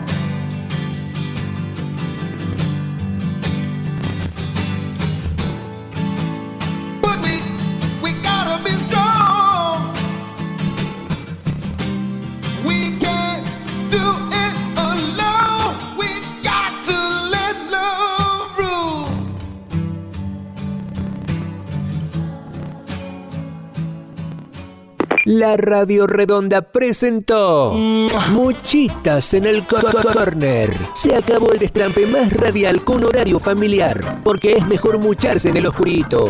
Ahora sí, una muchita y a dormir.